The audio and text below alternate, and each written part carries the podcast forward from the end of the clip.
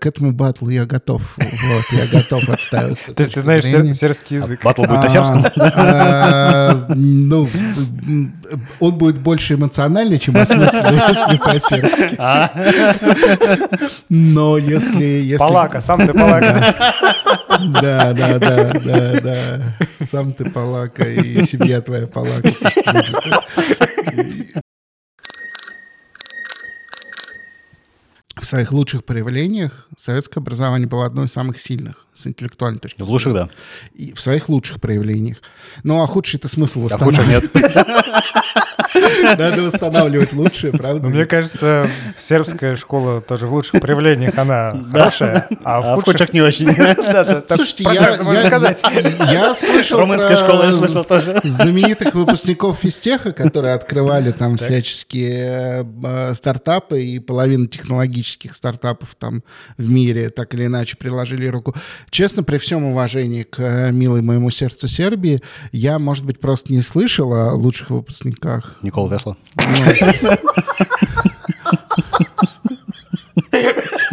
Такое ощущение, что есть такой козырь в колоде на любой ответ. Но он один. вопрос. Он один, да. Джокер. Но спорить с ним сложно, да.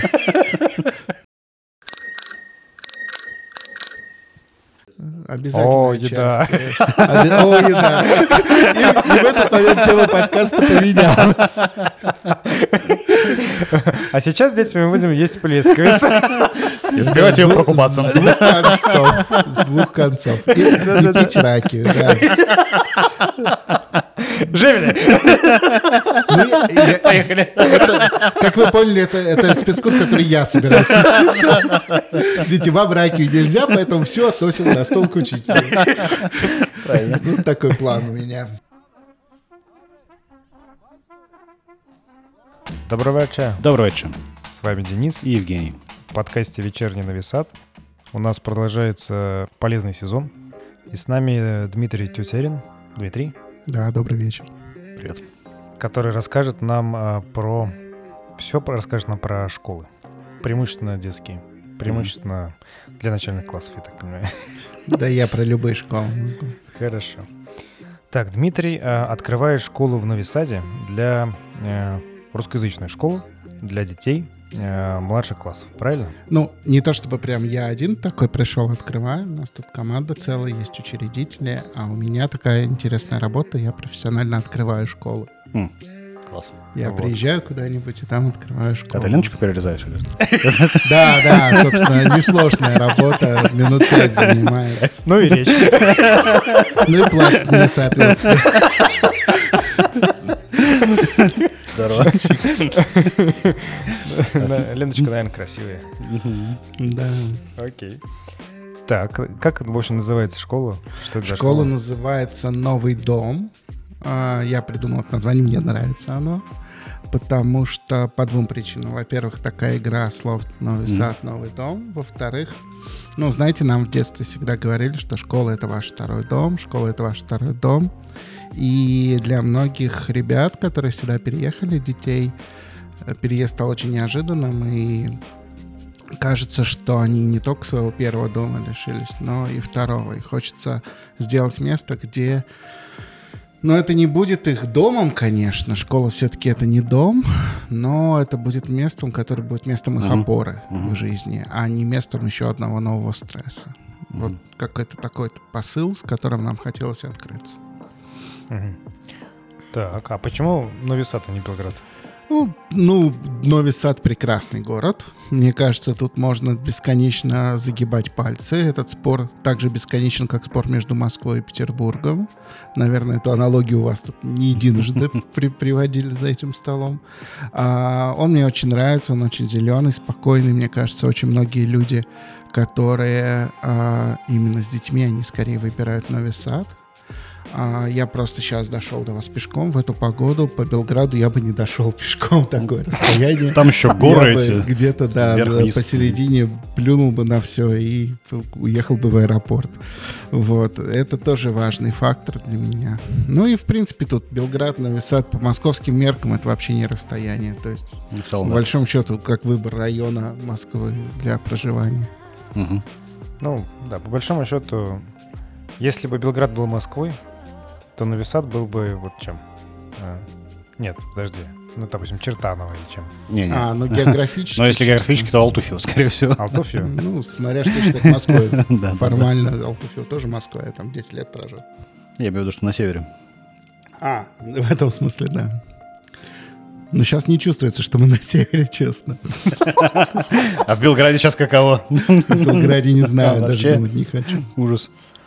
Понятно. А что это будет за школа? Там какая программа? Ой, ну это будет начальная школа сейчас, в этом году, а дальше это будет уже полноценная школа, мы надеемся. Мгм. Программа будет русскоязычная, это вызывает, ну, наверное, самое большое количество вопросов. Че это вы вдруг? Вот. А... В нашей Сербии. Мгм. Да, да, да, со своей русскоязычной программой. Я тут готов. Это прям... Я, к этому батлу я готов. Вот, я готов отставить. с этой То есть ты знаешь сербский язык? Батл будет на сербском? А, а, Ну, он будет больше эмоциональный, чем осмысленный, если по-сербски. А? Но если... если- Палака, сам ты палака. Да, да, да, да, да. Сам ты палака, и семья твоя. И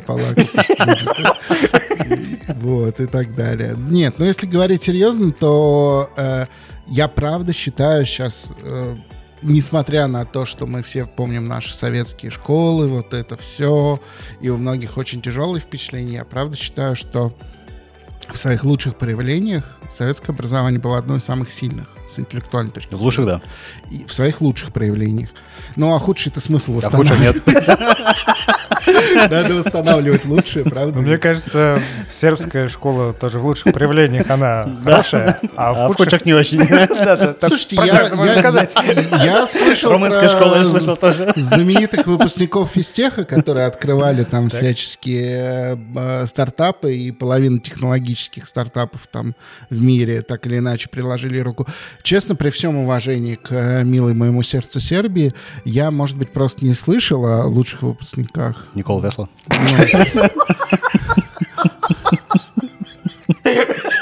Такое ощущение, что есть такой козырь в колоде на любой ответ. Но он один. Да, он один, да. Джокер. Но спорить с ним сложно, да. Как помните в мимино «Оборжем», ты сначала думай, потом говори. Вот. Ну, кажется, что да. Ну вот, и это, это первый аргумент. Второй аргумент то, что люди, дети, они же, ну, а, ну, это стресс, да, переезд, и добавлять к этому еще один стресс из серии «Мы тебя бросаем в воду, и как выплывешь, так выплывешь», да, то есть в школу родитель при всем желании не пойдет за руку с ребенком, чтобы там с ним проконтролировать. Это второй аргумент. Третий аргумент, что огромное количество классных учителей, действительно классных, с опытом, с жизненным а, какими-то ценностями. с- ну, то есть мы сейчас выбираем там из сотен кандидатур Мгм. золотой состав, и слезы наворачиваются на глаза, когда приходится просто отказывать человеку, ты понимаешь, что он ну, не найдет другой работы по специальности. Мгм. Может, вообще никакой другой не найдет. И ты выбираешь просто из лучшего и лучшего по каким-то дурацким признакам из серии там, ну вот с этим вроде как-то поприятнее поговорили. Но это же Мгм. такое ситуативное. Мгм. Вот. И, в общем, приходится отказывать очень хорошим людям, но даже из тех, кого мы можем дать работу, мы можем собрать очень крутую команду. Мгм. Вот, очень классных специалистов. И они, конечно, не умеют на другом языке, кроме как на русском.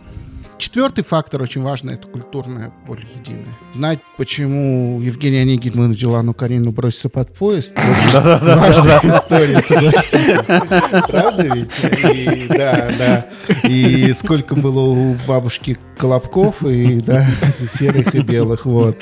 Или что там еще. В общем, мы в целом, ну, хотим как-то общаться с нашими детьми не, не в смысле, что они становятся хранителями какой-то непередаваемой, ну, слишком пафосно. Но шутить шутку, которую поймет твой ребенок, да, и понимать там его какие-то мысли на тему, э, находиться в одном культурном поле, это важно, и не у всех родителей на это есть ресурс, чтобы создавать Мгм. это культурное поле. Да не все умеют и не должны уметь на самом деле. О, да.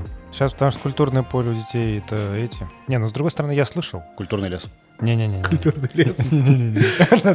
Культурное поле, оно состоит, у детей состоит из мемов, Да. И еще я, например, э, прослушал некоторое количество песен по Майнкрафту, назовем это так. Назовем это песнями. Ну, Назовем это, да, песнями. В стиле разном, кстати. Рэп, электроника, ну, преимущественно рэп. Моя дочка сейчас ездила в Петербург, привезла мне наклейки в виде мемов про Иосифа Бродского. М, Да, То просто есть, что-то как бы это может необъяснимо популярен сейчас. быть не Да? занудным. Мемы и- про Бродского? Да, да. И что там за мемы Да. какие? Ну, там, э, это же мемы, такая штука, ее, когда начинаешь рассказывать, выглядишь Да, да. довольно глупо. Нормально. Вот. А у Я- нас я, такой не знаю, если у вас можно приложить, я вам потом пришлю картинки. Можно. Да, да, да, да. Смотрите. Ну, Обязательно. это забавно, это Мы здорово. выложим в группу в Телеграме, и те, кто в нее не ступит, не увидит мемы. Ну, Про Бродского. И будут рыдать. Наверное. Мне кажется, это вообще правильная история, когда ты не стоишь такой в короне, неважно, ты родитель или педагог, и такой, ну, это слишком низко для меня, ну, это слишком там... Мгм. Меня в детстве бабушка ругала, что я читаю научную фантастику. Беляева, там, э, кого там еще, вот этот человек-невидимка, как его, Уэллса. Мгм. Она говорит, что ты читаешь, почитай классику. Я думаю, господи, сейчас бы вот, да, послушать там кому-то. Сейчас, конечно. Наши бы Салтыкова дети Щедрина я бы почитал. И да? Как, как трэшевый жанр какой-то. Ну, нет, ведь уже классика, классика. Детективы тоже, когда читались там, трэш. Да. А вот через, э, мне кажется, там, через лет 50 будут говорить, ну что ты вот читаешь? Почитай вот про попаданцев. Там. Например. Про Майнкрафт. А Ну, про официально попаданцев? читай про Майнкрафт. Ты А песни-то, песни-то слышал? Наших. Только в кожаных штанах. Кстати говоря, про попаданцев будете делать подкаст, позовите меня, я обязательно приду. У меня есть целая теория, потому что У нас запланирован я начал читать их, когда первый раз переехал за границу. Потому что это было абсолютно то ощущение, когда ты вот с одним э, перочинным ножом и резинкой от трусов попадаешь в чужое окружение и должен как-то выжить. Вот. И, ну, и, и неважно, сколько ты взял с собой из дома запасов, они кончатся на завтрашний день. Я понял. Есть что-то, мне кажется, объединяющее попаданцев и Майнкрафт. Что? Ну, Ну, резин- это- резинка это от вот, трусов. да, резинка от трусов. Ну, ты в Майнкрафт подаешь с резинкой от трусов, и тебе надо там построить... э, Тогда понятно, почему это русский любимый Вот-вот-вот, жанр. Потому именно. что выживать это наше. Мы Потому что Выживать чуть что мы сразу выживаем. заведомо, враждебной среде, потому что наши лучшие А какая другая? раскрываются Другой не бывает. только во враждебной среде. А другой Мы среды иногда нет. себе создаем, чтобы просто иначе нам ну не раскрываемся сидим. Да. Вот, поэтому да, конечно так. Был вопрос у меня возник про литературу, и что-то он вылетел из попаданцев. Ладно, может, потом еще вспомню. Еще будет возможность. Да. Надо ли читать э, «Войну и мир» в э, 10 классе? Не-не-не. Спорный вопрос. Не-не-не. Нет, какой-то у меня там... А вы считаете, что надо, кстати? В 10 классе? Ну, типа, там, в 11 неважно, в 9 не суть. Ее в 10 читают, но... Я читал. Нет, я... А надо? Вот с нашим детям. Там четыре тома, они в жизни столько не читали знаков. Хотя, кстати, это, это заблуждение. Современные дети по исследованиям читают гораздо больше. Да, только, может они быть, просто, ну, текст в виде Да. там смс боль- больше, большее количество. да, да. Но, но Да-да. именно с точки зрения количества знаков современные дети читают больше, чем, например, Мгм. мое поколение читало в их возрасте. Ну, тут мои дети преимущественно, мне кажется, они вот слушают. Ну, так, так или иначе, у них просто в жизни они больше с В этим 10 классе надо «Войну и мир» в, в формате аудиокниги читать. Или сериал BBC. Да-да-да, кстати. А это не нет? это не считается. Мне кажется, нормально будет. Не, ну сейчас а, аудиокниги они слушают, да, вот я сейчас сыну сделал подписку на Яндекс Музыку и на Букмейт. Вот, и он должен, вот сейчас должен за, за дверью слушать. Сейчас сидит и слушает. проверим. Ну, типа там кого-то, не знаю, задали мы Робинзона. Какие-то, ну, на самом деле, какие-то неожиданные книги задали. Мгм. Я что-то некоторые даже не нашел. И не читал, точно. Я даже не знаю, про 30 что они. щенков, да? Не, не, не, не, нет, какие-то там вообще какие-то неожиданные авторы. Я даже таких не помню, не знал. Про Майнкрафт? Это просто это старый анекдот. Наше э, новое поколение мемы раздает, а мы анекдоты раздаем, что Да, мужик да, да. приходит про 30 щенков. Да, да, да, да, да, да, да, мемы, да. Окей. Так, а вот все-таки возвращаясь к, к школе, ты говорил, что начальная школа, а потом все остальное. А почему Мгм. на- решили начать с начальной? Ну, мне кажется, в самом вопросе есть уже ответ, Не во-первых, знаю. да, начать с начальной. Во-первых, ну, а, смотри, у меня есть четкое убеждение, основанное на опыте не только моем, но и тех школ, что я Я, видел. я могу объяснить, почему как раз нелогично, потому что, ну, вот как, когда дети э, маленькие, они как бы, они начинают, с, э, если, если они начнут учиться в Сербии, то они начнут учиться уже сразу в парадигме, в новой. А Ага. детям, которые уже поучились в школе в России, им сложнее будет перестроиться в, в парадигму сербской, сербской школы. Ну, то есть как и бы... да, и нет. Но, во-первых, эм, в начальной школе как раз, ну, то есть очень сложно отвечать за образование человека, которого ты учил там, типа, один год из десяти. Мгм, А 9 лет для тебя учил кто-то. мгм. А отвечаешь в итоге ты, аттестат выдаешь ты. Ну, то есть это важная табула раса э, По работает. большому счету, да, это во-первых. Во-вторых, э, в принципе, в э, начальной школе закладывается очень много на уровне инструментария. А, с чем потом гораздо легче работать. То есть, когда мы строили школу много лет, мне потом не верят, когда я это рассказываю, но по-хорошему правильно сделанная началка приводит к тому, что класс с восьмого дети учатся самостоятельно. мгм. А, у них есть инструментарий, они не боятся учиться, они знают, как это делать, и они идут э, уже, и у них есть вот две главные вещи, которые должна воспитать школа. Целеполагание и рефлексия Мгм. умение ставить цели, понимать, зачем мне лично, ни папе, ни маме, ни правительству, ни там обществу, никому, а мне лично это надо, Мгм. разбивать эту цель на маленькие, да, есть слона по частям, Мгм, как говорится, и отслеживать себя на этом пути, что вообще происходит, да, и куда я иду, и что я делаю. Вот если эти навыки сформированы, а формируются они, ну, их нельзя просто сесть и рассказать, вот на диван посадить перед собой ребенка и рассказать ему, пожалуйста, целеполагай и рефлексируй. Ну да. Вот, да, это же немножко другая история. Вот, если эти навыки сформированы, то тогда, конечно, уже совсем другой расклад. Мгм. Не, крутой заход, на самом деле. Вот как бы с рефлексией в моей школе лично было все нормально, ты этому научили, а вот с целеполаганием совсем плохо. То есть это вот история, про которую, которой мне точно не хватало в школе. Да, и, к сожалению, это, не- ну, и повторюсь, это не учится вот так вот на раз-два. Это ты все время создаешь какую-то ситуацию, в которой ребенок должен сам сделать этот шаг. То есть ты все время как бы подстилаешь соломки, Ну да, да. и в какой-то момент просто по теории больших чисел это срабатывает, да? Мгм. Вот, и э, это единственное, что можем, на самом деле, мы научить-то ничему не можем, по большому счету. Мгм. Можем сделать так, чтобы научился. А про инструментарий, вот, ну, приведу короткий пример. А, литература, четвертый класс. Я захожу в класс, там второй урок в году, говорю, я сам по профессии учитель начальных классов. Мгм. А, говорю, дети, вот это что такое? Они говорят, это учебник. Я говорю, хорошо, кто первый найдет, ну, я не говорю, кто первый, я сейчас оговорился. Я говорю, давайте поп- попробуем быстро найти стихотворение про осень. Они начинают листать. А, я нашел, я нашел, ты молодец, ты молодец, ты молодец. Что, какое стихотворение, как ты нашел? А я, говорит, догадался в начале, значит, у нас осень, в начале года, в конце М. весна открыл в начале. А я пролистал, увидел э, на картинке осень открыл. А я оглавление открыл и посмотрел. А что такое оглавление? Его сосед с парты спрашивает. Он говорит, ну, оглавление это такая вот штука, смотри вот тут вот. И он этим, такая вот штука, смотри вот тут вот, объяснил ему гораздо лучше, чем я буду говорить, дети, открываем тетрадь, записываем, оглавление это. И самое главное, вот абсолютно неважно, какое, они могли разное найти стихотворение про осень. Дальше мы идем его учить, я говорю, найдите какое хотите. Вот в учебнике. Вот какое выбирайте. Любое выучите. Хотите самое короткое, самое короткое. Самое длинное, самое длинное, неважно. Мгм. И дальше я им рассказываю, какие есть способы его учить. Кто-то ходит, и и там моторика с каждым там, кому-то надо переписать, а кто-то нужно два раза прочитать, закрыть. Кстати, очень классный способ учить что-то, попробуйте. Лайфхак, как говорят так. тиктокеры. Прочитали два раза любой текст, Мгм. закрыли и сутки не открываете и вытаскиваете его из памяти.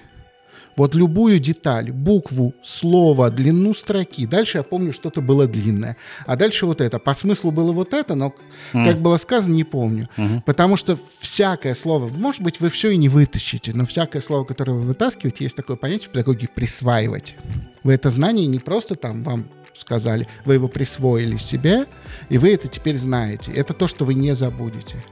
А еще есть лайфхак, когда вы учите стихотворение, вы учите строчку, и первое слово следующей строки. Например, там «В лесу родилась елочка в лесу». Мгм. В лесу она росла зимой. зимой и летом стройная, зеленая, зеленая. Прикольно. Вот. И тогда у вас нет вот этой запинки классической, когда мы строчку заканчиваем, Да-да-да. а что дальше забыли. Мгм. И моя задача, вот неважно, какое они стихотворение выучат, важно, что они выберут тот вариант учить стихотворение, который им нравится, понятен. И тогда, когда в следующий раз им говорят, так, дети, учим стихотворение, они не закатывают глаза, они там начинают мелко креститься или там дрожать там. А они такие, ну, окей, стихотворение так стихотворение. И это то, что должна сделать начальная школа. Дать вот этот инструментарий. И по большому счету все равно, на каком материале. Я сейчас несколько учительниц литературы, включая мою учительницу литературы в школе, сейчас где вы закрыли ваш подкаст и ушли. Потому что на самом деле все равно, будет это Тютчев или будет это тексты песни лицей на первом этапе. Потому что, чтобы раз- отличить одно от другого и понять, что круто, а что не круто, и это очень большой вопрос, что круто, да, и про который можно поспорить. Нужно... Почему я группу лицей вспомнил? Потому что осень. Нужно... нужно потому что осень. Какая- Спасибо, да. Осень. Э, Нужно действительно прочитать и то, и то. Да, а не ходить... У меня знакомый есть учитель литературы, он рассказывал про Пушкина для учителей. К нему подошли, две сказали, вы замечательно рассказываете, только одна претензия. Вы так про него рассказываете, как будто он живой. Он такой, «Ну, принимаю эту претензию, что я могу тут сказать.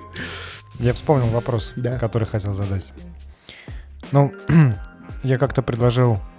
Ну, типа, задание было э, стихотворение рассказать э, детям э, про животных. Мгм. Вот, я нашел, а я люблю Кабаясису, Хоку.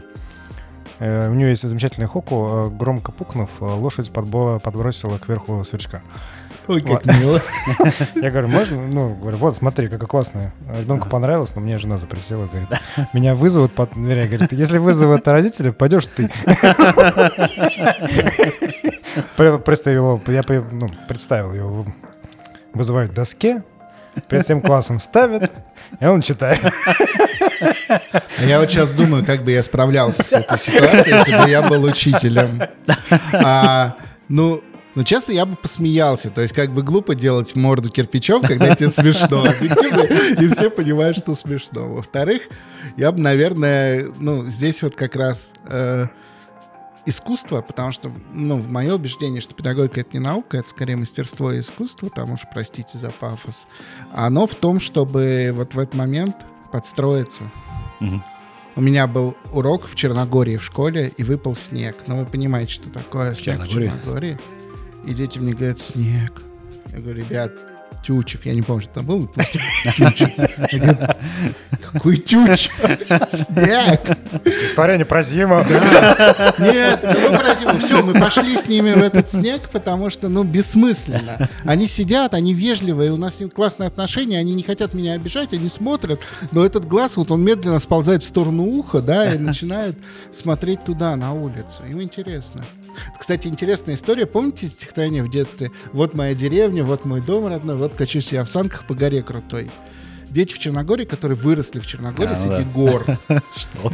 они рыдали, когда я это читал. Кубарем качусь, а под гору в сугроб. И друзья-мальчишки, стоя надо мной, весело хохочут на твоей бедой. Там, когда ты кубарем катишься с горы, это множественные, ну, а, да, переломы, переломы, как минимум. Это вот, ну, серьезная штука. А они такие, ну, Да. ну это же плохо. Мне пришлось останавливать, рассказывать. У них другое восприятие, другой мир. Прикольно. кстати, еще вопрос про программу. Все-таки в ГОС э, или Школа России? А это не или... Не или? Не или. В ГОС это федеральный государственный общероссийский стандарт. Да. Это некая сумма знаний, которые должно, ну, к определенному периоду ребенок должен обладать. Программа — это тропинка к этой сумме знаний. Они не конфликтуют. То есть это одна из программ, самая, наверное, широкая заасфальтированная дорога, это школы России. Есть еще несколько автономных, есть все равно в любом случае каждый учитель. Ну, то есть нет такого хорошего учителя, который открывает методичку и шпарит по ней. Мгм. Как у любой хозяйки свой рецепт борща, каждый учитель заставишь даже не сможет сделать урок просто вот полностью из одного источника. Он где-нибудь что-нибудь скачает, где-то что-то добавит, учебники? где-то что-то Ну, подкрутит. Учебники там же разные. Ну, допустим, Петерсон и А, Да, контрольные-то одинаковые, контрольные Контрольные одинаковые, конечно. Ну вот. А э, учебники какие Стандарт это про контрольные, программа это про учебники. Учебники разные. Мы говорим Но вот, опять же, мы говорим, чтобы всем было понятно, что школа России. Мгм. Чтобы люди не волновались, что мы как бы берем стандарт, что мы там не, не секта какая-то, да, там устроила. Но по большому счету мы знаем, что ну, они отличаются там, э, две школы, работающие по одной и той же программе, могут отличаться просто как, ну, две вселенные. М. А вы будете ориентироваться на стандарты вот как раз в ГОС? Да я прям считаю, что он классный. Вот знаете, что я вам скажу?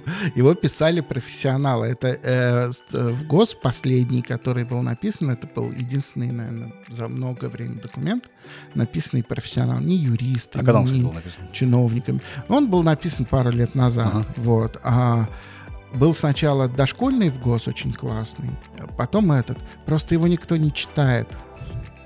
Я как-то проводил лекцию для учителей, говорю, кто читал? Лес рук. Кто что-нибудь понял? Лес рук. Мгм. Кому надо своими словами объяснить? Лес рук. У меня Мгм. мама тоже педагог, она говорит, куда ты идешь? Ты, ты какой-то шарлатан. Ты сейчас людям будешь объяснять то, что ты прочитал, и рассказывать своими словами. Они что, прочитать не могут? Зачем они платят деньги Мгм. за эту лекцию? Я говорю, вот смотри, кому нужно, чтобы я им объяснил своими словами? Все поднимают руки. Его не читают, и трактовок очень много. И на местах это вообще проблема школы, это менеджмент, а не педагогика. Всегда даже в советской школе были педагоги, которые действовали, ну, они, вот это, сердце отдаю детям, да, то есть они делали все. Но вы посмотрите даже в фильмах, вот в этих советских, там, «Доживем до понедельника», еще что-то, они же действуют вопреки системе. Мгм. Их подвиг в том, что они ломают систему. Мгм. Они там нестандартно оценивают, не так подходят, не то говорят, там, ну, они действуют не так. Мгм. То есть все педагоги классные, которые существовали, они вынуждены были существовать там между строк. Мгм. Проблема в системе, а не в конкретных педагогах, потому что педагоги всегда были очень классные. То есть у вас школа будет аккредитована, я так понимаю? Или как это? Школа аккредитуется в Москве. Мгм. Вот, у нас есть школа в Москве, к ней будут прикреплены дети, они будут переводиться там из класса в класс. Мгм. а, получать там личное дело, все, если там э, в- пойдут они в сербскую школу, еще куда-то, потом без проблем, да, их с этим личным делом берут, в Москву тоже обратно, там, если они вернутся там в Россию, неважно, они их возьмут, это не проблема, они дистанционно переводятся, они здесь дают все экзамен и получают оценки. А в сербскую школу они тоже смогут поступить? Да, они могут поступить в любом классе. Ну как вы приезжаете с Ну да. восьмиклассником, вы привозите личное дело или справку, что-то Да. нужно. И в университет тоже. Да, с университетом там отдельная история, потому что мы сейчас договорились с Белградским университетом и хотим еще договориться с Новисадским университетом о создании курсов для старшеклассников как раз на базе нашей школы по подготовке в вузы. Мгм. Так, подожди, если они смогут поступить, допустим, вы договоритесь э, с Белградским университетом, значит, э, вы будете учить сербскому языку. Да, эти курсы как раз будут включать в себя сербский язык и работу с сербскими преподавателями, профессорами вуза, которые будут начитывать материал в том виде, в котором его надо будет сдавать, в котором они же его будут принимать на экзаменах, и будет понятно. И потом мы хотим такой сделать лайфхак. Они начитывают, а мы потом еще с нашими русскими преподавателями до разбираемся и как бы достраиваем. Потому что, ну, например, в математике на новую тему по-хорошему должно быть там 6-7 часов отработки. Да, на каждый час объяснения нового материала, там какое-то количество отработки. И э, ее надо делать. И, ну, честно, не все дети будут ее дома самостоятельно делать. Вот. Не все это я очень комплиментарно сейчас. Вот. а, И, конечно же, ну, то есть мы хотим сделать такую схему, что те начитывают, да, вот, а мы уже дальше адаптируем и ук- укладываем это в а, голову вместе. Галя, а значит ли это, что сербскому языку вы будете учить только старшекла- старшеклассников? Нет, мы будем учить всех сербскому языку. Больше того, у нас будет два разных предмета. Сербская культура и сербский язык, потому что, на мой взгляд, недостаточно просто, ну, как бы живя в стране, недостаточно просто знать, как в магазине попросить себе там... Не треба. Да? Ну, А. что, кто что просит. А, то есть вы будете ездить это Мы экскурсии. хотим, да, мы хотим экскурсии, театры, литература, так далее, так далее. Еда. Обязательно. О, еда. О, еда. И, в этот момент тема подкаста поменялась. А сейчас, дети, мы будем есть плесковец. И забивать ее прокубацем. С двух концов. С двух концов. И, и пить ракию, да. Жемели! Ну, это- Как вы поняли, это, спецкурс, который я собираюсь вести. Детевам раки нельзя, поэтому все относим на стол к учителю. Ну, такой план у меня. Отлично. Так, ну частично этот вопрос уже э, затронули. А в, в чем помимо перерезания ленточки еще состоит э, работа под открытием Рабо-? Ой, ну это все. То есть я делаю как бы историю под ключ. Мгм. От придумывания названий и концепции, выбор помещения, которое мы уже выбрали, сняли, отремонтировали, закупка оборудования, найм педагогов, э, сайт, тексты, э, ходить на подкасты, давать интервью и так далее, и так далее, и так далее. Это То есть очень важно. Это Да, большое, большое. Как раз перерезанием ленточки все заканчивается, к сожалению, к моему. Ну или не к сожалению. Просто у меня такой темперамент, что я не, не люблю на одном месте сидеть. Вот, мне Так. нравится вот это все. Путешествовать, открывать новые страны. И... А в каких странах ты открывал школу? А, ну вот получается, что мы открывали в Черногории. Школа, она до сих пор... Ну, Мгм. я не буду говорить каждый раз, она до сих пор существует, потому что все проекты, э, которые я открывал, это моя большая гордость, они существуют, и они, наверное, в своем а, а, в своей весовой категории действующие А, чемпионы. в- кстати, в каком городе? То есть мы открыли в Будве школу, она называлась там при мне 42, сейчас она называется Компас. Вот, у нее сейчас там 300 плюс человек в двух филиалах.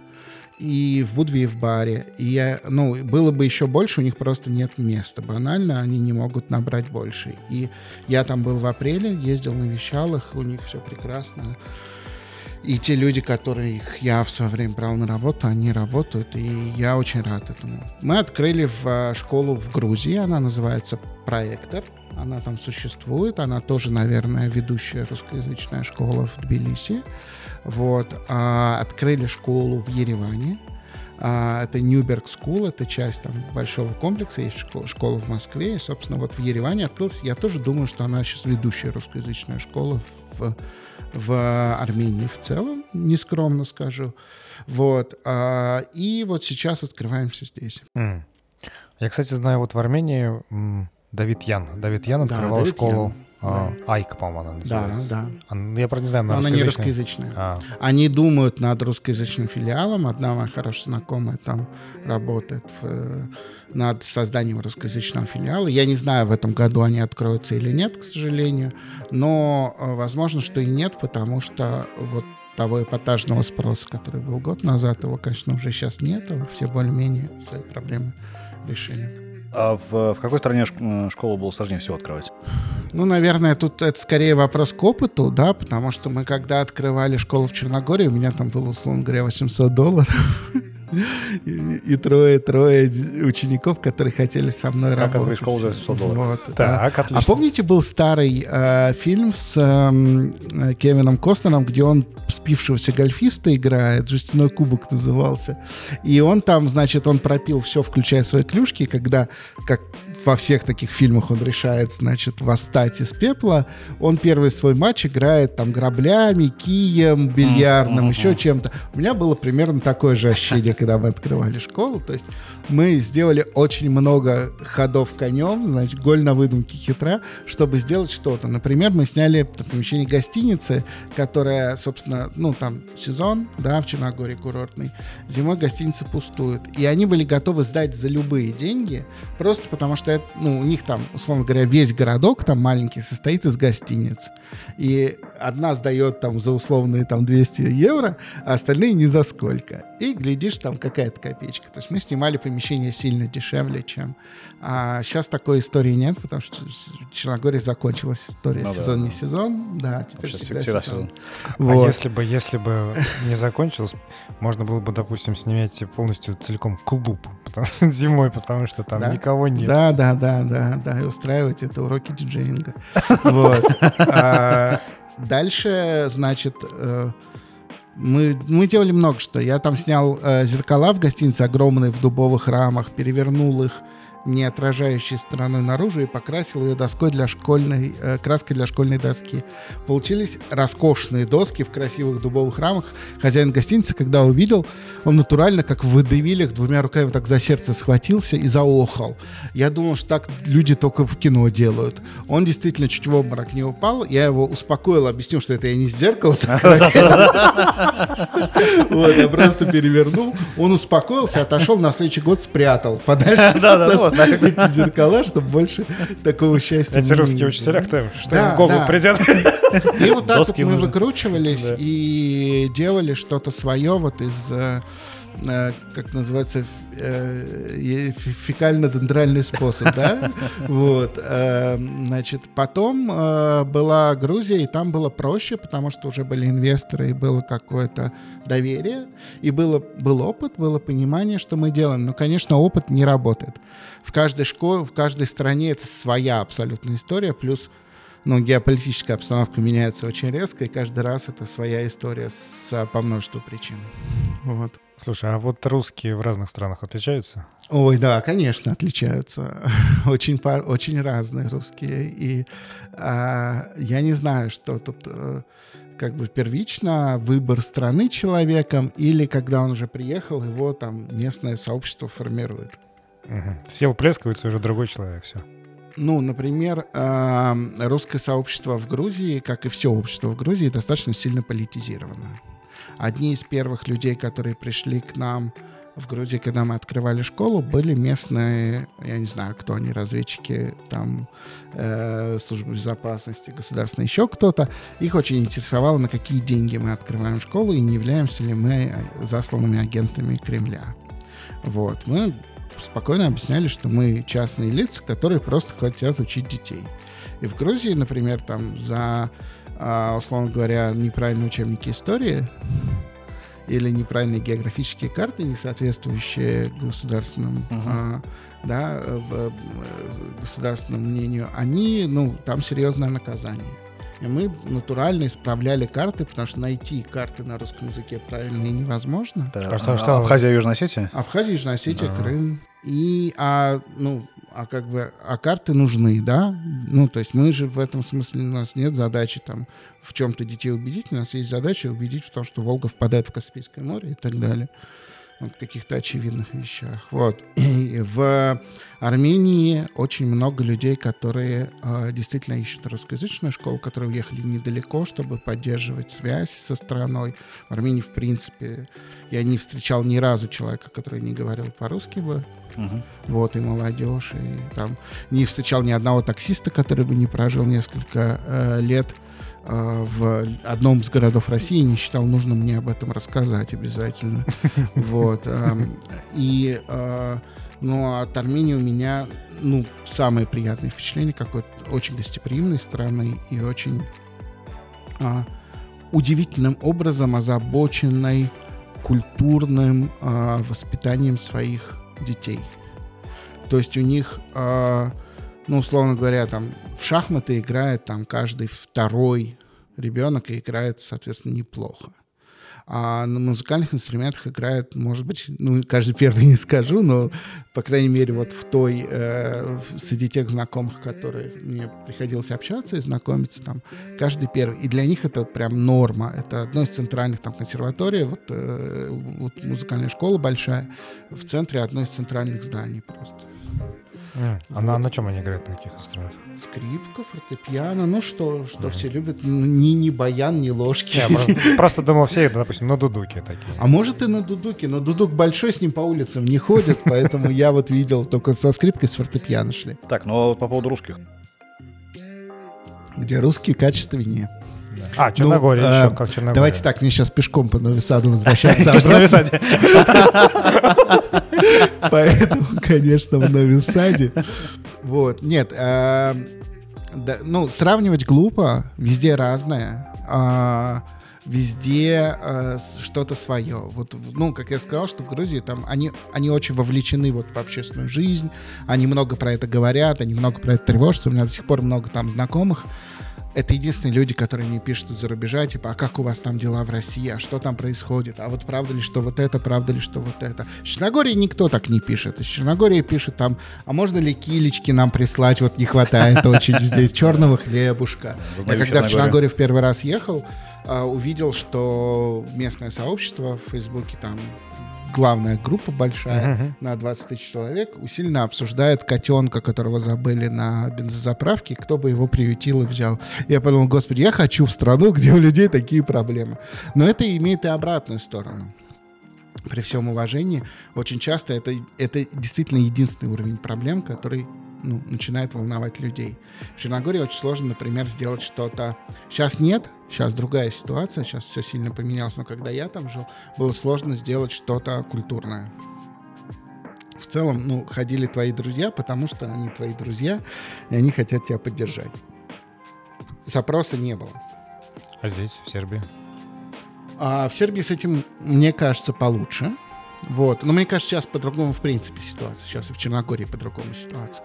Но еще тут какой момент? В Черногории очень а, при внешней абсолютной доброжелательности и принятии очень четко дистанцировались от любых мероприятий на русском языке черногорцев. Им просто ну, неинтересно. Все здорово, классно, увидят, похлопают, там поддерживают. Нет такого, что что вы тут ходите, но им не очень это интересно им там, у них какие-то свой круг интересов, он достаточно четкий, это как черногорская кухня, то есть ты там, в принципе, за день можешь ее всю попробовать. Но им и не интересно другое, и у них вот, вот это вот все есть. Вот. Сейчас, надеюсь, немного черногорцев живет на сайте. Вот. А, а, в Армении, например, а, они очень интересуются. То есть э, там приходили армянские семьи, и им было интересно школу, потому что для них тоже там русская школа — это признак качества образования. Вот. В Сербии тоже это есть, в Сербии интересуются, в Сербии есть спрос, но по большому счету, э, мне кажется, что сейчас, в принципе, в целом в странах немножко другое отношение к русским, все немножко так, э, не педагогическое слово подофигели использую, вот, просто потому что ну, кажется, что они не были готовы к такому развитию событий, и они его пытаются осознать. А у них, в принципе, там жизни другой. Uh-huh. Им еще нужно какое-то время, чтобы это все переварить и понять, как к этому относиться. Подключиться всем таксистам к Яндекс Такси, наконец-то. Ну, например, да. Да, потому что кто рассказывал, что какой-то таксист, таксист кому рассказал, тебе или Юрию, кому, что был в восторге местный от Яндекс Такси. Это я рассказывал. Да-да, ты рассказывал, что это лучшее такси. Да-да-да, мне рассказывал, что говорят, это, это не русская компания, это швейцарская компания. Говорят, все очень четко, все, все понятно, прозрачно. Ну так. Но очевидно, есть вещи, которых э, удалось добиться определенных успехов. Там, банкинг тот же. Ну да, да. да. Банкинг, Сейчас, IT, когда да. сталкиваешься с... Думаешь, боже мой. Да. О больном. Немного о больном. У меня была как-то знакомая беседа, и он вот четко убежден, что есть две сферы жизни такие, э, ну, типа общественные блага, которые должны быть э, не за деньги, бесплатно. Mm-hmm. Это медицина и образование. Mm-hmm. И когда коммерциализируется медицина, mm-hmm. то он считает, что очень, очень плохо, потому что врач думает уже не о том, как, допустим, пациента вылечить, а, как, не дай бог, у него есть какие-нибудь KPI а, по привлечению денег или процент с продаж, он уже думает, как побольше заработать. Это совершенно другая мысль, которая mm-hmm. ему, у него не должна быть. Вот. И у меня в связи с этим вопрос. Сколько будет стоить обучение в школе? Можно я прокомментирую сначала да. мысль знакомого? Да. Врачу надо что-то кушать. И когда врач думает о том, на что он будет кормить свою семью, занося нож над твоим телом, ты вот должен больше беспокоиться, чем когда он думает о том, э, какую новую спортивную машину ему купить. Вот. А, это, во-первых. И то же самое с учителями. А, все-таки, на мой взгляд, э, ребенка, с твоим ребенком дело иметь должен человек, который не будет нервничать э, из-за того, что я вас тут много, я тут одна, и вообще за те деньги, что мне платят, я тут не нанималась, да. Это сейчас были прямые цитаты из высказываний многих учителей. Вот. А, поэтому школа будет стоить дорого по местным меркам, дешево максимально по российским меркам частных школ. Сейчас эта цена 690 а, евро в месяц. Но здесь важно уметь считать, потому что а, эта цена включает в себя пребывание с утра до вечера, с 9 до 17.30, трехразовое питание, все уроки, все учебники, а, два факультатива, ну, четыре факультатива ежедневно. Почему четыре, объясню, потому что два на выбор в линейке, и в день помещается просто только два. Но ты можешь выбрать из двух. Сейчас объясню. Есть два часа факультативов, там, условно говоря, в два часа и в Выбрать из четырех. Да. Но в первый раз ты выбираешь из двух, например, там либо идешь на футбол, либо условно на выпиливание лобзиком. Во второй раз ты выбираешь там театр или шахматы. Вот. А, и э, это все входит в стоимость. Плюс входит в стоимость, значит, самый главный показатель, сейчас опять же лайфхак для всех э, уважаемых родителей, когда вы идете смотреть любую школу, в любом городе с любой концепцией, любой программой, любыми ценностями и так далее. Смотрите на такой показатель количество взрослых по отношению к количеству детей в моменте не в целом в штате школы, включая дворников и охранников, а вот с моим ребенком сколько будет взрослых и сколько с этим взрослым будет еще детей. Потому что концепция может быть какой угодно, прекрасной, но если их 30 человек, а я один... У меня, была, у меня был детский сад в Москве частный, он тоже продолжает существовать до сих пор благополучно. Мы когда уезжали в Черногорию, продали просто как бизнес. Они существуют. И там была воспитательница. И все с ней было хорошо, там заслуженная, два чемодана дипломов на работу привезла, все там. Но вот что-то вот по ценностям мы как-то не сходились. И в какой-то момент, вот последней капле был эпизод, когда она подошла к ребенку сзади, три года мальчик стоит, такой еще малохольный, такой бледненький. Она ему так дерг его за рукава сзади. Что? Где? Как? Я говорю, что сейчас было? Он говорит, что, что? Я ему рукава закатал, ему сейчас руки идти мыть перед обедом.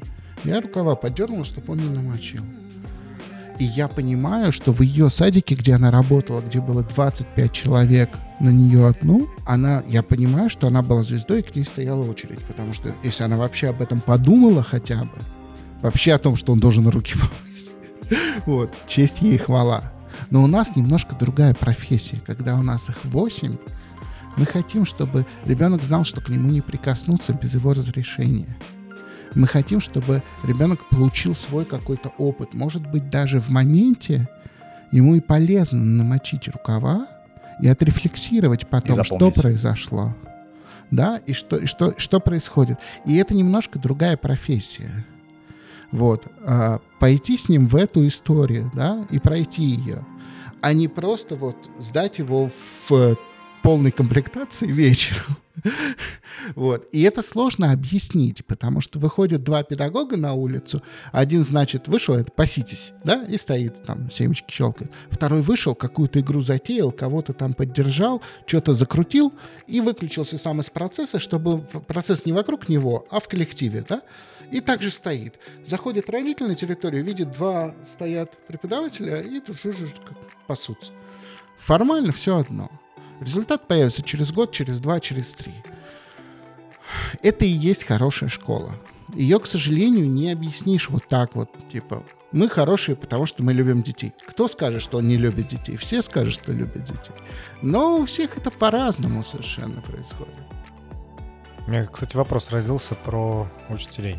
Есть ну, ограниченное количество профессий, забыл, как этот термин называется, профессиональное выгорание такое есть и искажения когнитивные у, у людей. Вот, по-моему, у педагогов. Ну, тоже. а у педагогов это сплошь и рядом. Да, да. Профессиональная деформация? Я сам да, два, профдеформация. Дважды горел. Про, да, профдеформация есть вот у, у педагогов и, по-моему, у врачей. И да, по, по большому счету конечно. больше ни у кого. Да не, ну, деле. Э, я думаю, что много у кого там, у судей, например, есть, или а, ну там ну да. ну, может, еще кстати. у кого-нибудь, но не суть. У педагогов она, конечно, есть. Вот, я про это хотел спросить, особенно, ну, опытных. Угу. То есть, чаще, ну, мне кажется, что есть такой момент, что часто вот молодые горящие какие-то люди, которые заряжены, mm которые выучили какие-то методики, все такое, они могут принести больше пользы, чем э, выгоревший педагог, заслуженный, у которого все там чемодан дипломов, но профессиональная деформация уже ну, все. и также много вреда, понимаете? Тот uh-huh. педагог, это как боулинг. Ты шар кидаешь на старте, кажется, они все летят более-менее прям. И только опытный человек знает, что этот рано или поздно скатится в кювет, а этот докатится, и все будет хорошо. Нам кажется, мы приходим молодые, горячие, мы педагоги, я это назвал синдром антимариванны. Да, и мы типа на вот, вот на контрасте с Марьей Ивановной, условной, которая там, о, а голову ты дома не забыл, мы вызываем тут же у детей отклик. Потому что мы там можем сесть на парту, мы просто разговариваем в другом темпе, мы не осуждаем их за их покемонов или там за что еще там есть. Как называется? Вот, хамти... Нет, сейчас неважно. Simple Dimple? Ну, типа того, неважно. Нет, да. какая-то страшная игрушка. Да, да, вот это вот Хагиваги. Хагиваги, да, спасибо. Хагиваги. Хамтидам все у меня в голове. Значит, а, да, значит, мы не осуждаем, и мы нравимся. И педагог, который вот только пришел, да, вот ему 20 там лет с чем-то, он вуз закончил, и он такой классный, и он видит, за ним дети веревочкой ходят, а за Марьей Ивановной не ходят. Ему кажется, я классный, вот что она умеет? Она ничего, а я вот крутой. А на самом деле там есть очень много вещей, которые кажутся ему абсолютно бессмысленным, а на самом деле они супер важные. Типа там, вот любят родители смеяться, отступите два пальца в тетради, да, от края строки. А ведь это очень удобный прием, показать ребенку, как ориентироваться на листе. Ребенок не знает, что с этим листом делать. То, что для нас очевидно, там, оставлять немножко места, начинать ну, да. с серединки, там, для него непонятная история. Ну, не скажешь, отступи немножко. Немножко это сколько? Ну, да, когда когда ну, ты говорит, учишь, надо давать максимально конкретные да, указания. смотри, да. два пальца очень легко. Только это можно сказать не тоном, так, я кому сказал два пальца отступить, да? А можно сказать, смотри, какая есть штука классная. И мне кажется, что, ну вот истина, она, как всегда, где-то посередине. Между действительно не выгоревшим абсолютно педагогом, потому что выгорание имеет место сплошь и рядом. И это вот то, что нужно вот, ну, на входе смотреть и изучать. И все-таки, наверное, опытом и знанием и пониманием, чего ты делаешь и ради чего как искусство в себе или себя в искусстве, да? Так, ну а какие планы по, по развитию школы после начальной? У, у владельцев, например, тоже. То есть они насколько серьезны? А, не, ну они, они настроены, как бы это то, на что они делают ставки. То есть они переехали сюда, чтобы делать школу, они изучают, мы с ними в, работаем в плотном контакте. Это не та история, что я вот, ну, типа, хожу, да, а они там где-то сидят, и они полностью, то есть у меня параллельно идет обучающий курс. вот. И они, они действительно заинтересованы. И им интересно, у них свои дети. Они это делают для своих детей, и они хотят, ну, хорошую школу. Они привыкли, ну, у них много было классных проектов в России.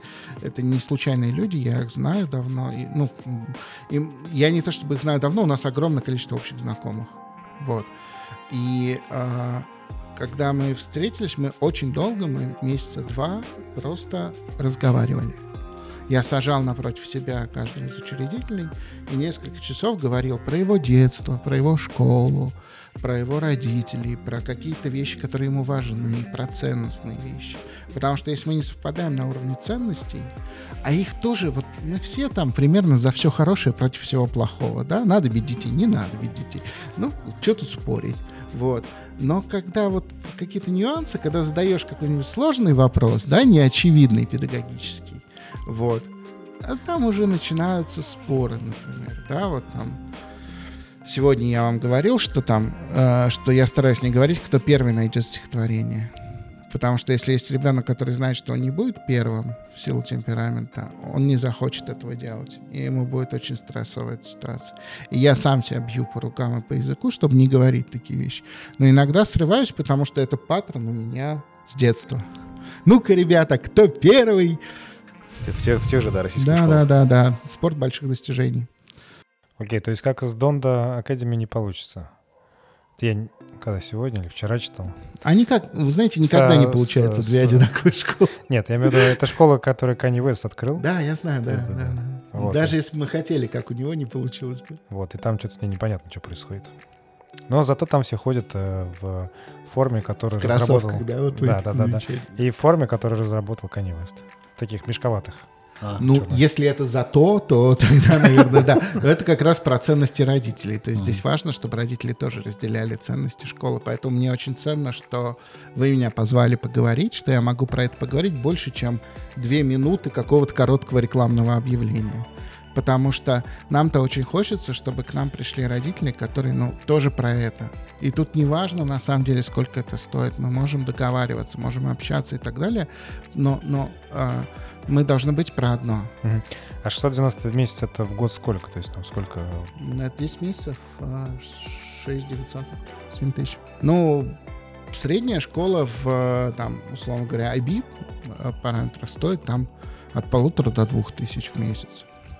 Школа бесплатная стоит, там, детский садик домашнего типа, когда вот мы там собрались, у нас детский садик стоит там примерно 300 евро. Мы вот как раз между этими а, средний такой ценовой диапазон занимаем. Но это, к сожалению, это правда столько стоит. То есть тут нет такого, что как это бешеная маржа, и это бизнес, который... И это то, о чем я, например, учредителей предупреждал на входе. То есть это не та история, когда ты там заведу себе школу и буду ездить э, в Монте-Карло на личном аэроплане. Ну, хотя бы не в Монте-Карло, хотя бы купить Ламборгини, и тут... э, И на Lamborghini здесь Монте-Карло. На самокате до Белграда. Вот. На поезд можно первого класса билет позволить себе купить, если школа успешная. Ни в чем себе не отказывать.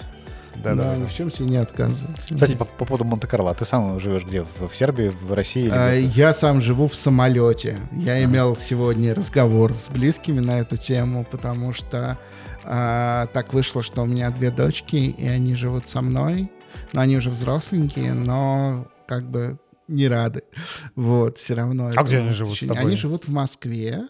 Вот, они потому что учатся в уже в высших учебных заведениях. Ну, одна вот закончила, вот только что диплом получила, а вторая еще учится, и а, у них, конечно, там Москва, тусовки, какие-то мероприятия. Там у меня старшая работает в картинной галерее, у них там бесконечно вот это вот. У нас там а с одной звездой, то с другой звездой пообщался, ей все это нравится безумно.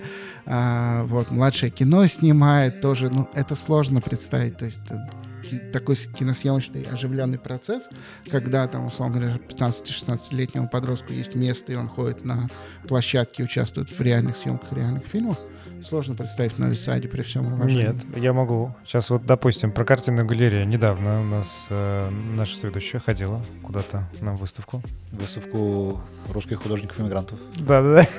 Русских Ну. художников иммигрантов.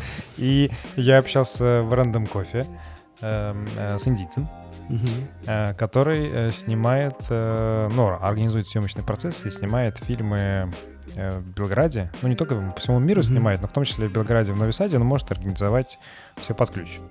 Вот, ну, такие романтические комедии он снимает, Мгм. преимущественно. Так я ж только за.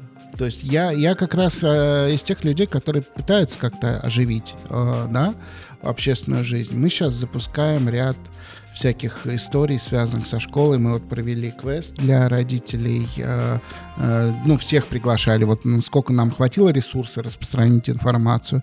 Нас Слава богу, спасибо большое телеграм-каналам, которые отзывались и бесплатно публиковали, потому что мы действительно бесплатно это сделали и вручили призы. Потом мы сделали фотовечеринку. Это был, это очень смешно было. Там были, ну, ты выполняешь задание, фотографируешь результат и посылаешь и получаешь следующее задание. И там там такие хохмы были, например, там нужно было, чтобы изобразить из э, семьи, ну там семьями обычно участвовали, рок-группу. И там, там просто, я, я надеюсь, что мы когда получим разрешение Да. это публиковать, мы это сделаем. Это очень смешно. Были кис? Дети там с метелками в очках, в косухах. это Чувствуется, люди оттянулись по полной. Вот те, кто вложились в это и прям Ага. по- потратили какое-то время, они прям видно, что получили огромное удовольствие. А жить бы ты хотел? В какой стране? Жить бы я хотел. А вот я бы думаю, что я бы хотел как раз путешествовать. Я думаю, что для меня как раз э, привязка к какой-то конкретной стране, а, ну, это немножечко, ну, наверное, это какие-то мои проблемы, которые мне надо с моим терапевтом разговаривать, но это немножечко сразу начинает давить. И вот эта возможность, что я вот сегодня здесь, а завтра я сяду в самолет и полечу, да, и буду где-то еще, да, я многое, наверное, теряю, от этого и очень сложно с ощущением дома, но многое и приобретаю. То есть ты как Федор Коников, только учитель, только учитель открываешь школу. Ну, я очень надеюсь, что у меня будут... Мы сейчас ведем переговоры про Испанию, и надеюсь, там будет очень интересный концепт школы Так, а где? Аликанте? В, эм, Аликанте, Аликанте. Аликанте, да, Аликанте. Ну. Аликанте. Там будет, там будет только старшая школа, там будет технологический Отлично. Там э, IT-директор у нас э, работает как раз старшая. Мне А мы кажется, вот как должна раз него старшую школу. Да-да. Дайте ему... Ну, давайте там еще, как говорится, тьфу-тьфу-тьфу, тук-тук-тук. Хорошо. Окей. Вот. Я надеюсь, что да, что, что будет вот эта история, э, как бы не было счастья, несчастье помогло. Мо- Мой такой удивительный опыт открытия русскоязычных школ за рубежом оказался востребован. Ну да, да, уникальный на самом деле опыт, да. Да, да, очень, очень, очень узкая специализация. Что тебя в тех странах, в которых ты открывал школу, бесило? Бесило. А, платные лифты в Грузии. Что? Платные лифты? Да, вы же не знали об этом? Это кошмар, правда. Я не знаю, они не могут договориться подъездом, чтобы платить за эксплуатацию лифта. И поэтому у них лифты платные. А Ты берешь самую мелкую монетку, а опускаешь ее в э, такой раздолбанный железный, ну, везде по-разному, ну, Типа паркоматы. типа вот в самом лифте такой ящичек. как. Лифтомат. Да, лифтомат. И он не поедет, пока ты, значит, у тебя... А если у тебя еще нет этой монетки?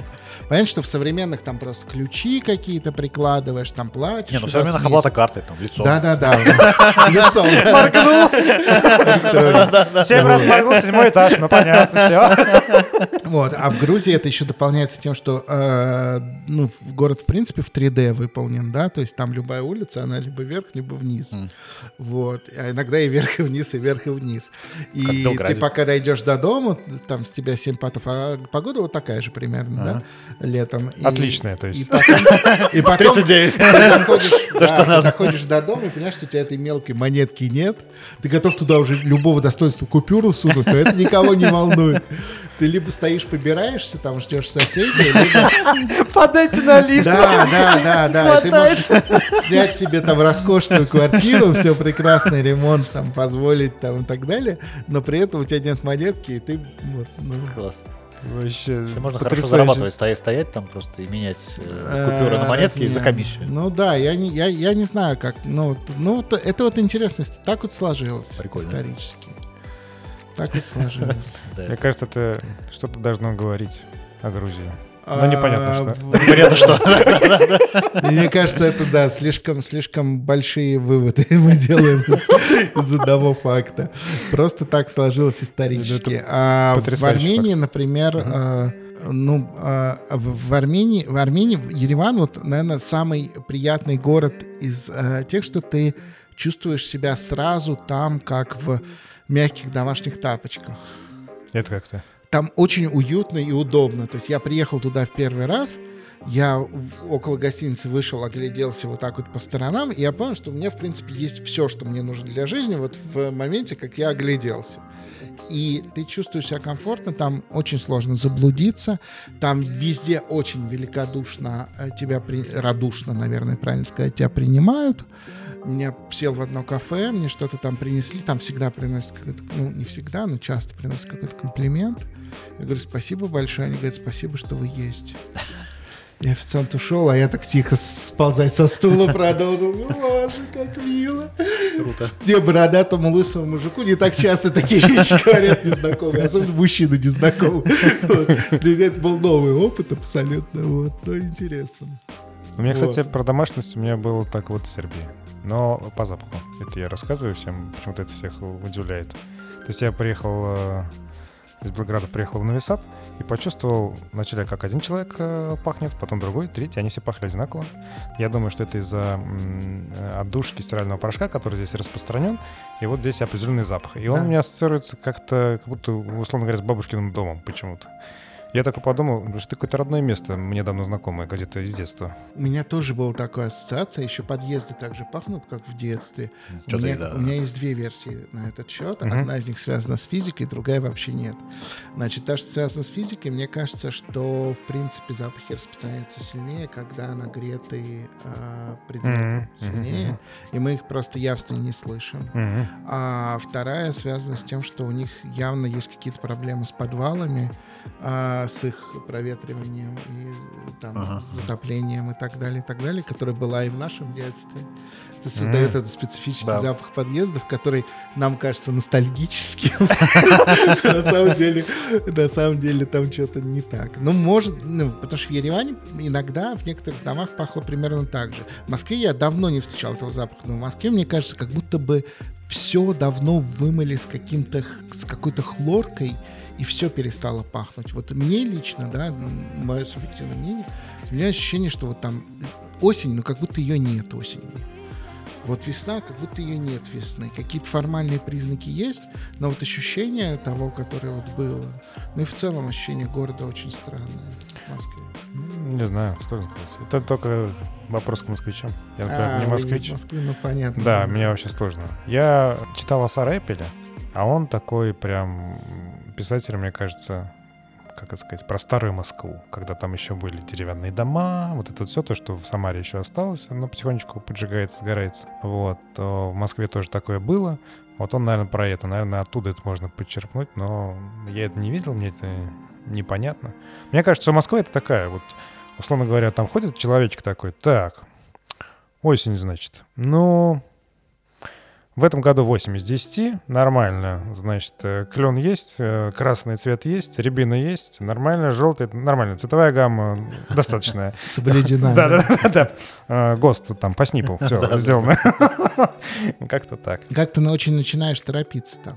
А, это и да. от этого все, все, все не успеваешь и все пропускаешь. А здесь наоборот, кстати. Здесь вот э, ты хочешь идти, иногда вот, э, ну, перейти дорогу быстро. И ты не можешь перейти быстро, потому что все идут в, в таком темпе, в котором идут, в одинаковом, медленно, более медленно, чем ты хочешь. И ты не можешь обогнать, потому что ты обгонишь, ну, хорошо, ты обгонишь двух человек, а там дальше стоит еще толпа Мгм. таких же, которые идут с той же скоростью. В какой-то момент ты понимаешь, что тебе и не надо. Ну, вот, кстати, торопиться, это, причина, по которой я к вам сегодня опоздал, потому что я обычно, когда вот в Москве э, маршрут, когда идти, да, именно пешеходный, я дохожу быстрее, чем мне говорят Ну да, карты. А сейчас я дошел медленнее, чем мне говорили. Здесь просто строится маршрут без учета сербов. Возможно, да. Без учета светофоров или Без учета сербов, светофоров. Да, и, велосипедных дорожек, которые, по которым ездят велосипедисты, ты должен их пропустить, они там еще и Я услышал потрясающую формулировку, что если в Новосаде тебе удобно идти, ты идешь по велосипедной дорожке. В да, нашем подкасте. В нашем подкасте потрясающе. Не, мне кто-то рассказал, но, видимо, кто-то из ваших слушателей. Видите, как вы Не, ну мне кажется, это такая очевидная история. Да, в историю. Это потому что у меня тоже такое было. Я еще э, приехал, как это, первый раз сюда приехал со сломанной ногой. Я иду в теньке, мне так хорошо. А потом я- понимаю, что я иду, просто мне с- сигнально, я иду, иду по велосипедной дорожке, потому что велосипедная дорожка почему-то в теньке, а пешеходная тогда, значит... Самый. да, это пекло. Я жил три недели в Амстердаме, и единственную полноценную фразу на э, голландском, которую я выучил, мои друзья э, научили меня, как раз она звучала как «долбанные туристы, идите на велосипедной дорожке». Здесь она есть из одного слова. Фактически. Склонитеся. Не, ну, кстати, вот когда ты, когда я купил велосипед, я вдруг э, понял, что вот эти пешеходы, конечно, которые все время по велосипедной дорожке твоей нрав- нравятся, Я Это зло. И нужно какой-то громкий звонок, чтобы они... Большая бомба заложена, социальный конфликт такой Да-да-да. велосипедистов и этих. Да, у нас есть, э, ну, теперь отдельный подкаст интеллектуальный про книги. Корешки. Прекрасно. Будет Название называться. отличное. Да-да-да. Спасибо. Многозначно, да? Вот. А, И мы для него, соответственно, спрашиваем у всех гостей э, книга, которая... э, Два вопроса. Первая книга, которая изменила тебя до неузнаваемости. До неузнаваемости. Да. Приходят на ум какие-то дурацкие шутки, что меня избили словарем Ожегова. вот. Но нет, Большой советской... это- энциклопедия. Это надо определенной силой обладать. А, Книг, которые изменил меня... Слушайте, ну, наверное, было таких очень много разных. Я, к сожалению, сейчас скажу, что нету ни одной, про- связанной с педагогикой. А, ну, э, мне кажется, что педагогика это, в принципе, она, ну, ее зря загоняют в загон. Это, ну, много про что. И про жизнь, и про все. А, у меня, наверное, у меня есть три любимых писателя, оба на букву «Б». Это Джулиан Барнс, Александра Барико и Танина Бенаквиста. И а, у Джулиана Барнса есть э, дилогия э, из двух книг про э, взаимоотношения трех людей. Одна называется... Вторая часть называется «Любовь э, и так далее», первая называется «Как это было». Она написана как чередующиеся монологи трех человек, такие даже иногда реплики прям совсем, то есть от трех первых лиц. И э, она меня удивительным образом поразила, когда мне было лет, наверное, 30. Потом ее недавно читала моя старшая дочь, и я снова заглянул и зачитался, и она меня изменила еще раз. И я понял, что э, ну, некоторые книги просто ну, вот, нужно прочитать в свое время. У меня был э, старший товарищ, э, ну и он есть, слава богу, дай бог ему здоровья, Артем Семенович Соловейчик. Это главный редактор газеты «1 сентября». Он как-то выступал, я его пригласил выступать перед учителями. Большая аудитория, он потрясающий оратор, он чудесно рассказывает. И он нам рассказывает про то, как он плохо учился в школе, а, и говорит, и у меня есть одно удовольствие, которое вам всем недоступно. И зал такой... И он говорит, вы никогда его не испытаете, то удовольствие, которое испытал я. А он ну, достаточно состоятельный человек в хорошей одежде, стоит перед учителями. И такая очень провокативная фраза. Он говорит, я в 40 лет прочитал Анну Каренину первый раз. Я, говорит, ее прочитал, закрыл и начал читать заново. Я подумал, вот мне это недоступно Будет чем заняться в следующем году. Это к вопросу... Она, кстати, довольно короткая. К вопросу о том, что надо ли читать это в школе или нет. Потому что иногда ты думаешь, ну я же это читал, что я буду как дурак второй раз. А там же, ну, ну ты ничего не можешь про это знать в возрасте там 16 лет. Не-не-не, если время, ну, вот у меня как-то я соберусь, я, конечно, перечитаю Анна Каренина. И, может, даже «Войной мир». Конечно, будет подвиг. С другой стороны, в электронном формате, если читать, то ты не видишь этих э, четырех томов, э, и тебе как-то... Сложно «Войну мир» читать. Вот сейчас я, наверное, там, а, опять же, вызову какой-то трепет моей учительницы литературы, которая хоть и выключила, да, подслушивает одним ухом. А сложно читать «Войну и мир» сейчас. Другой там жизни, другой прям напрягаешься. Ну, вот для меня лично, мне, мне сложно. Mm. Я пробовал, я просто... Mm-hmm. Нет, я еще не, не пробовал. Ну, я... Не то, чтобы я прям долго пробовал, честно Первый том так, первый... Ну, ладно. Это все еще четыре тома. Не сегодня. И вот вы начали, и Восток на Франции. Сразу нет, сразу нет. Да-да-да. Ладно. Ну, а, а второй... кстати, у меня есть история реально про человека, который читал долго-долго «Войну и мир», говорил, что ему очень трудно, особенно те части, что на французском. Он говорит, ты же знаешь, что есть там перевод? Он такой, нет там никакого перевода. Он говорит, на странице, да нет там перевода. Может быть, в конце есть. Он открывает в конце, да точно, ты думаешь, что, издеваешься? До второго и до третьего Со словарем читал. Ты что, сейчас читаешь? Да вот французский до сих пор. С каждой страницы уже все быстрее и быстрее. Да, да, да, да. Ты как французский-то его читал? Я «Войну и мир» читал. Да-да-да. Хорошо. Ну а какая книга тебе последняя запомнилась? Последнее запомнилось. Я сейчас, я, я вот, э, я сегодня был вот в э, русском книжном и понял, что я чем дольше живу, тем больше книги делятся на те, что я уже читал, и те, что я не очень хочу читать. Я, наверное, понял, что вот они меня... Сейчас э, я вспомню. А ведь недавно что-то было, что меня потрясло. Что-то было, что я прям закрыл и такой, вау, сейчас. Ну, не то чтобы потрясло, мне очень понравилась книга, она называется «Марк и Эзра». Это по, про э, некий антикварный магазинчик, который обладает какими-то магическими свойствами, он как бы выходит на улицу каждого города. И к ним заходят люди из разных городов за разными предметами, имеющими свое магическое предназначение. И он начинается как серия притч таких, то есть каждый...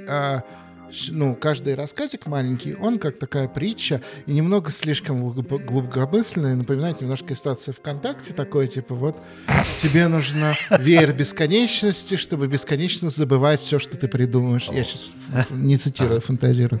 Вот, я такой, господи, боже мой, мне при... а мне Паука подарила девушка, прям- я, ну, как бы не мог э, не Так. дочитать, вот. И мне, я такой, мне придется Ага. дочитать.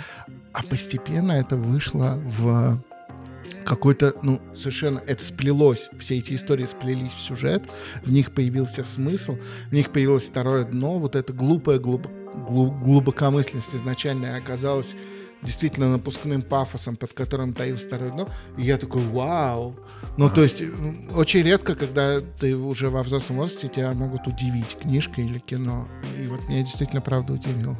Представляешь, это как это марафоны Блиновской, например. То есть проходишь марафон, думаешь, марафоны Блиновской, да, а потом, а, это, они работают. Да, да, да. Вот, вот у меня был примерно такой эффект. То есть я в какой-то момент понял, что смотри-ка. И главное, я понимаю, как это сделано, но это сделано настолько классно, что ты начинаешь вот, ну, в это верить и включаться в это. Это очень здорово. Марк Эзра, она называется, это какой-то э, русскоязычный писатель. Вот. э, к, к стыду своему не помню. И он сейчас выпустил 2.0, там какую-то переделанную версию. Надо будет посмотреть, что это за 2.0. Сейчас подожди, погуглю. Там погуглить и отдельный челлендж произнести. Рагим э, Джафаров. Угу. Рагим Джафаров, точно. Так, ну что, все? Как будто мы все обсудили. Да. Спасибо большое. Было Спасибо. Очень интересно поговорили. очень. да, да. мне тоже понравилось душевно. Вот. э, Подписывайтесь, пожалуйста, на наш э, подкаст на всех платформах. Обязательно вступайте в нашу группу в Телеграме. А Мы там выкладываем дополнительный контент, мемы, очевидно, будем Я выкладывать. обещаю мимо. Да-да-да. Фотографии. Что еще? Записи, впечатления об э, посещенных выставках, э, Давайте мы сейчас селфи сделаем. Конечно, да. Страна должна знать своих героев. Да. А, Даже мы помним, как селфи. Ну, Не селфи, получается. Потому что мы попросим человечка одного. Мою жену специальный человечек. Да-да-да. Вот, подписывайтесь, оставайтесь с нами, отправляйте наши выпуски своим друзьям в Новисаде, которым понадобится школа. И Да. приходите в школу «Новый дом». Да, Да. приходите, будем очень рады. Спасибо. Спасибо. Пока-пока.